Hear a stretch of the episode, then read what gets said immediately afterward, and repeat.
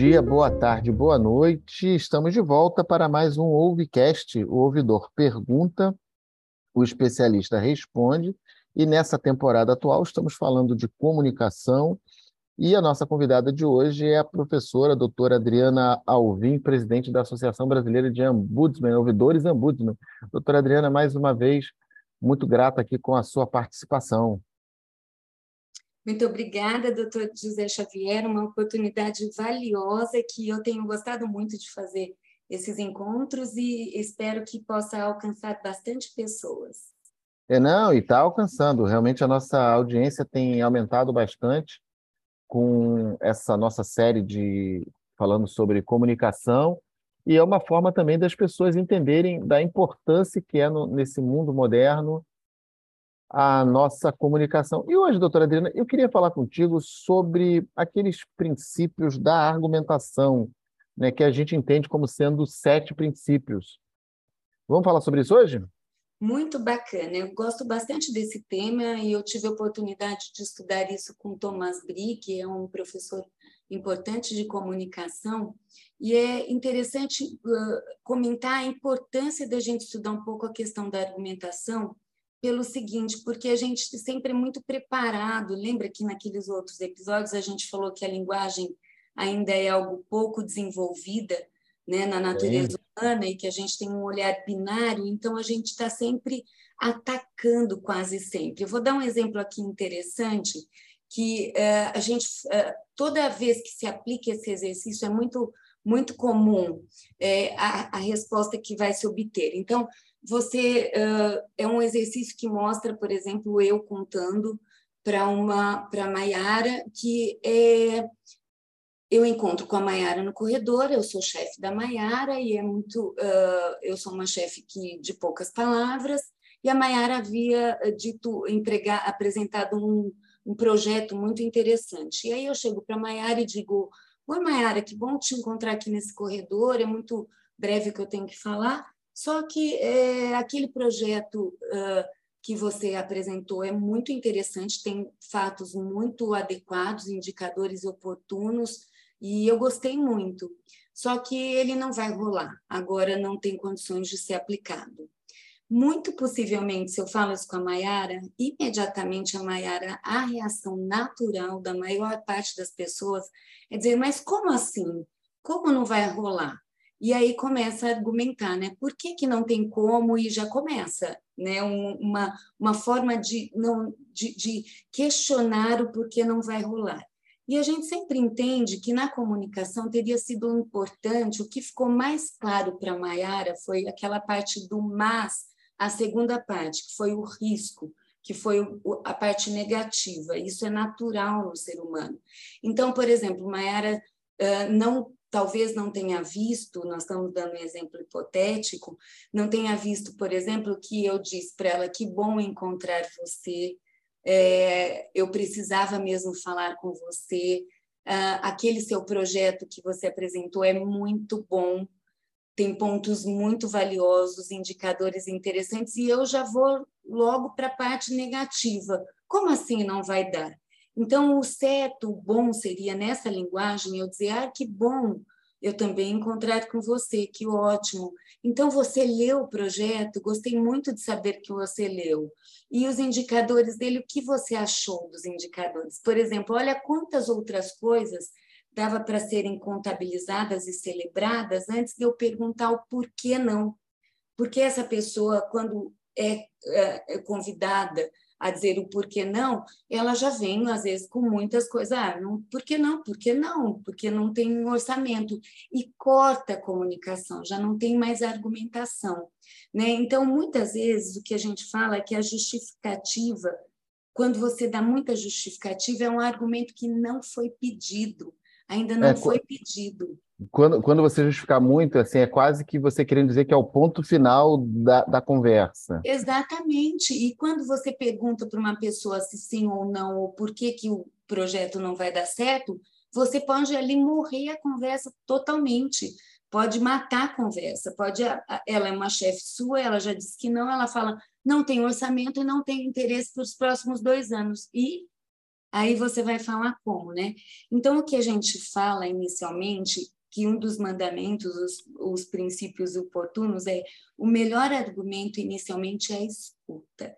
É escutar claramente, né? Expirar, respirar, inspirar e se inspirar no que você vai falar. A pessoa está dando na fala dela todos os conteúdos para você lidar com esses conteúdos. Como eu disse para vocês, ela deu conteúdo do que foi o projeto, do que os indicadores. Então, aqui tem conteúdo para ser trabalhado antes. Nunca argumentar antes da hora, é o segundo. Apenas no terceiro, se for necessário, se for solicitado. No quarto princípio, a gente sempre comenta um argumento de cada vez e um silêncio em seguida. Para como a gente já falou, doutor Xavier, anteriormente, o silêncio é muito saudável. Ele deixa a pessoa administrar aquele assunto, decodificar, mastigar, elaborar pensamentos, né? Se a gente dá cinco argumentos de uma vez, mas por que não? Eu acho que vai ser bom, eu já te mostrei os indicadores, eu já te mostrei que ele é um projeto barato. Olha quantos argumentos que nem foram solicitados. Às vezes o problema não é o preço, não é o indicador, é a falta de pessoal, por exemplo, né? Então eu estou dando argumentos desnecessários a estrutura da confiança, o quanto eu é, fiz. É, nessa história dos argumentos, me lembra muito aquela passagem do, daquele programa do Masterchef, né, que o, o chefe sempre é. fala assim, menos, menos é mais, menos é mais, ele sempre Exatamente. repete. Ele sempre repete a frase. Exatamente, né? O menos e o melhor é mais, né? Sempre o mais adequado. Ah, a gente já falou no podcast anterior a estrutura da confiança, é importante a confiabilidade das partes nesse diálogo, né? E depois uh, so, uh, sempre justificar com benefícios, com exemplos que o que o professor Xavier já muito bem falou, storytelling, as, os exemplos, o, as comparações, né? Fatos. Então isso tudo traz um, um volume melhor no seu argumento. Né? É assim, é, é, a ideia é sempre você ilustrar os seus argumentos, porque fica a, a mensagem talvez fique mais direta, né? Exatamente, perfeitamente. E sem dúvida, é, lembrar que não são os argumentos que vendem, que, que, que vencem. Sou eu, é a minha fala, né? Sou a, é a minha postura, é a minha adequação, é o meu planejamento, é a minha atuação num conjunto total. Então, aquele projeto naquele momento pode não ter sido adequado, eu posso perguntar, a Mayara pode perguntar, então, a gente teria outro tempo para conversar sobre isso, inclusive respeitando, às vezes é uma, um líder que está lá super ocupado e eu estou ocupando ele mais ainda, está conversando isso.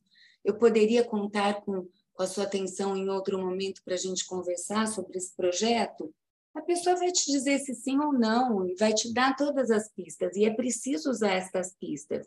Então, é, a gente sempre diz, né, aqui dos princípios, escutar, anotar, outra coisa que é muito legal quando você vai para uma reunião, doutor José Xavier, na sim. comunicação, é anotar pontos, porque é muito desgastante para outra parte você falar assim, que, que você disse mesmo naquele momento? Quem é a pessoa que está envolvida?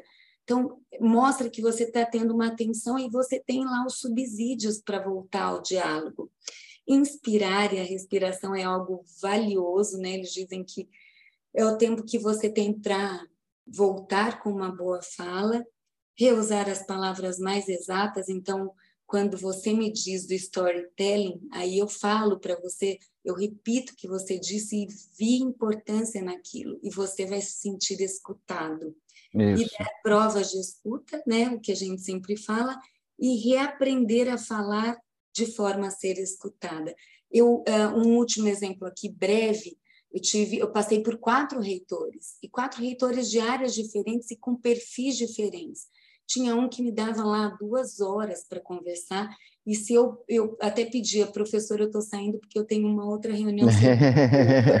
de tão gostoso que era, mas ele. Agora, tinha um reitor que me dava 10 minutos para eu pontuar 20 problemas. E eu tinha que ser objetiva, rápida, clara, porque era esse o formato de comunicação dele. Ser pragmático. Exatamente. Eu preciso me adequar àquele, para aquele que eu falo. E um último ponto aqui que eu quero citar: existe uma pesquisa interessante que diz que a boa comunicação se dá sempre quando a gente olha de olho para olho. Então, mesmo que eu seja um líder, eu não esteja alto aqui no alto e ele lá embaixo. Então, essa questão de fixar o olho na mesma altura é muito importante. O tom de voz, e essa pesquisa foi aplicada em vários países, o que se diz que, independente da cultura, do oriental, que é mais rígido, do latino, que é mais sanguínea, se eu falar num tom adequado e eu, que eu possa ter uma pitada, e isso o doutor José Xavier tem muito e é muito louvável, de, uh, de algo leve, engraçado, é, descontraído. Suavizar a conversa. Né? Suavizar né? a conversa, como você sempre faz, mesmo em meio a, ao trabalho sério, ao trabalho responsável, a gente pode ter um pouco de alegria, de leveza, e isso é o que na pesquisa aponta que é o melhor comunicador é com esses três pontos. E, e, tem uma, uma questão, assim, eu, eu, eu carrego isso né, no meu dia a dia, né? principalmente, exemplo mais óbvio impossível. Você chega no restaurante, você é atendido por um garçom. Se você pergunta para o garçom qual é o nome dele, nesse momento você já estabeleceu um elo que ninguém mais quebra depois. Que bonito isso. Né? Que interessante. E, então, e aí você abre uma possibilidade de comunicação que antes você não tinha. Ele estava ali apenas para te servir e agora ele já se sente mais à vontade com você porque você chama pelo nome dele.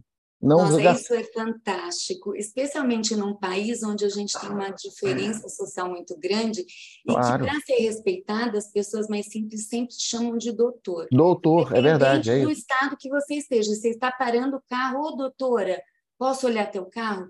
Ou seja, é uma, uma, uma submissão eles colocam numa, numa é que eles colocam numa camada abaixo na, na abaixo própria sociedade para ter o seu olhar o seu respeito. Então quando eu vejo um desembargador que é doutor de fato chegar para um garçom que vai lhe servir e perguntar o nome isso é de uma nobreza e de uma humanidade linda e admirável. E é assim é. mesmo que tem que ser feito Sim, porque a gente, a gente tem que entender, né? A gente sempre falou isso aqui nessa, série de podcast, né?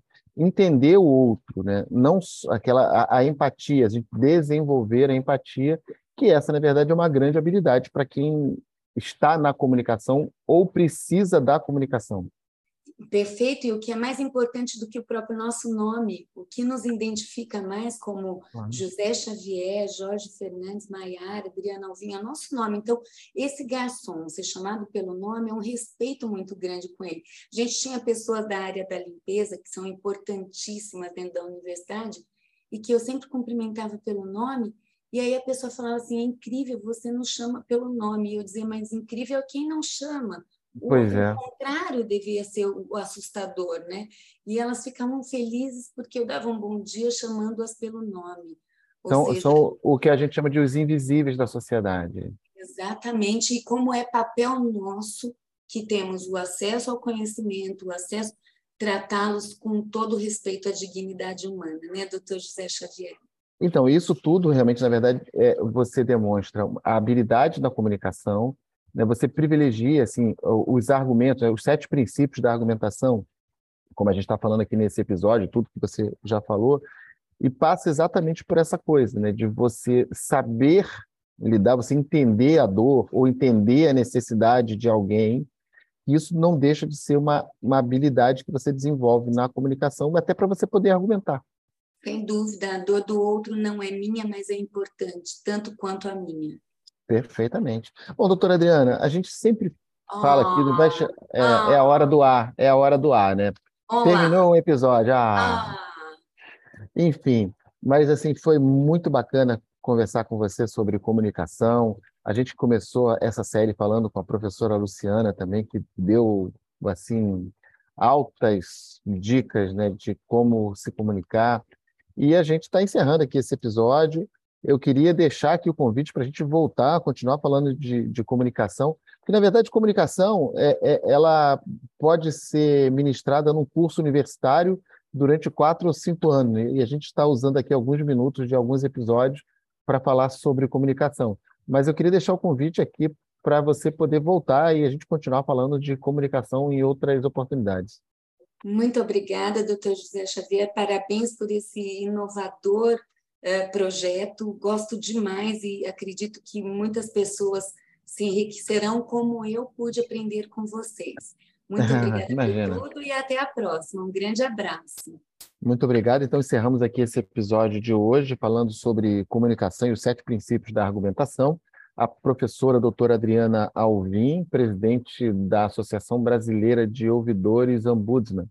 Bom, para quem quiser ouvir essa temporada inteirinha ou as demais que nós já tivemos, procura a gente lá no canal do YouTube da Escola Judicial, dá lá o like, né, dá o joinha para a gente, se inscreva no canal também, é importante. Nas plataformas de streaming, Spotify, Google Cast, Apple Cast, estamos em todas essas daí, gente. Um grande abraço para todos. Voltamos em breve falando sobre mais um tema interessante. Um grande abraço a todos. Ficamos por aqui.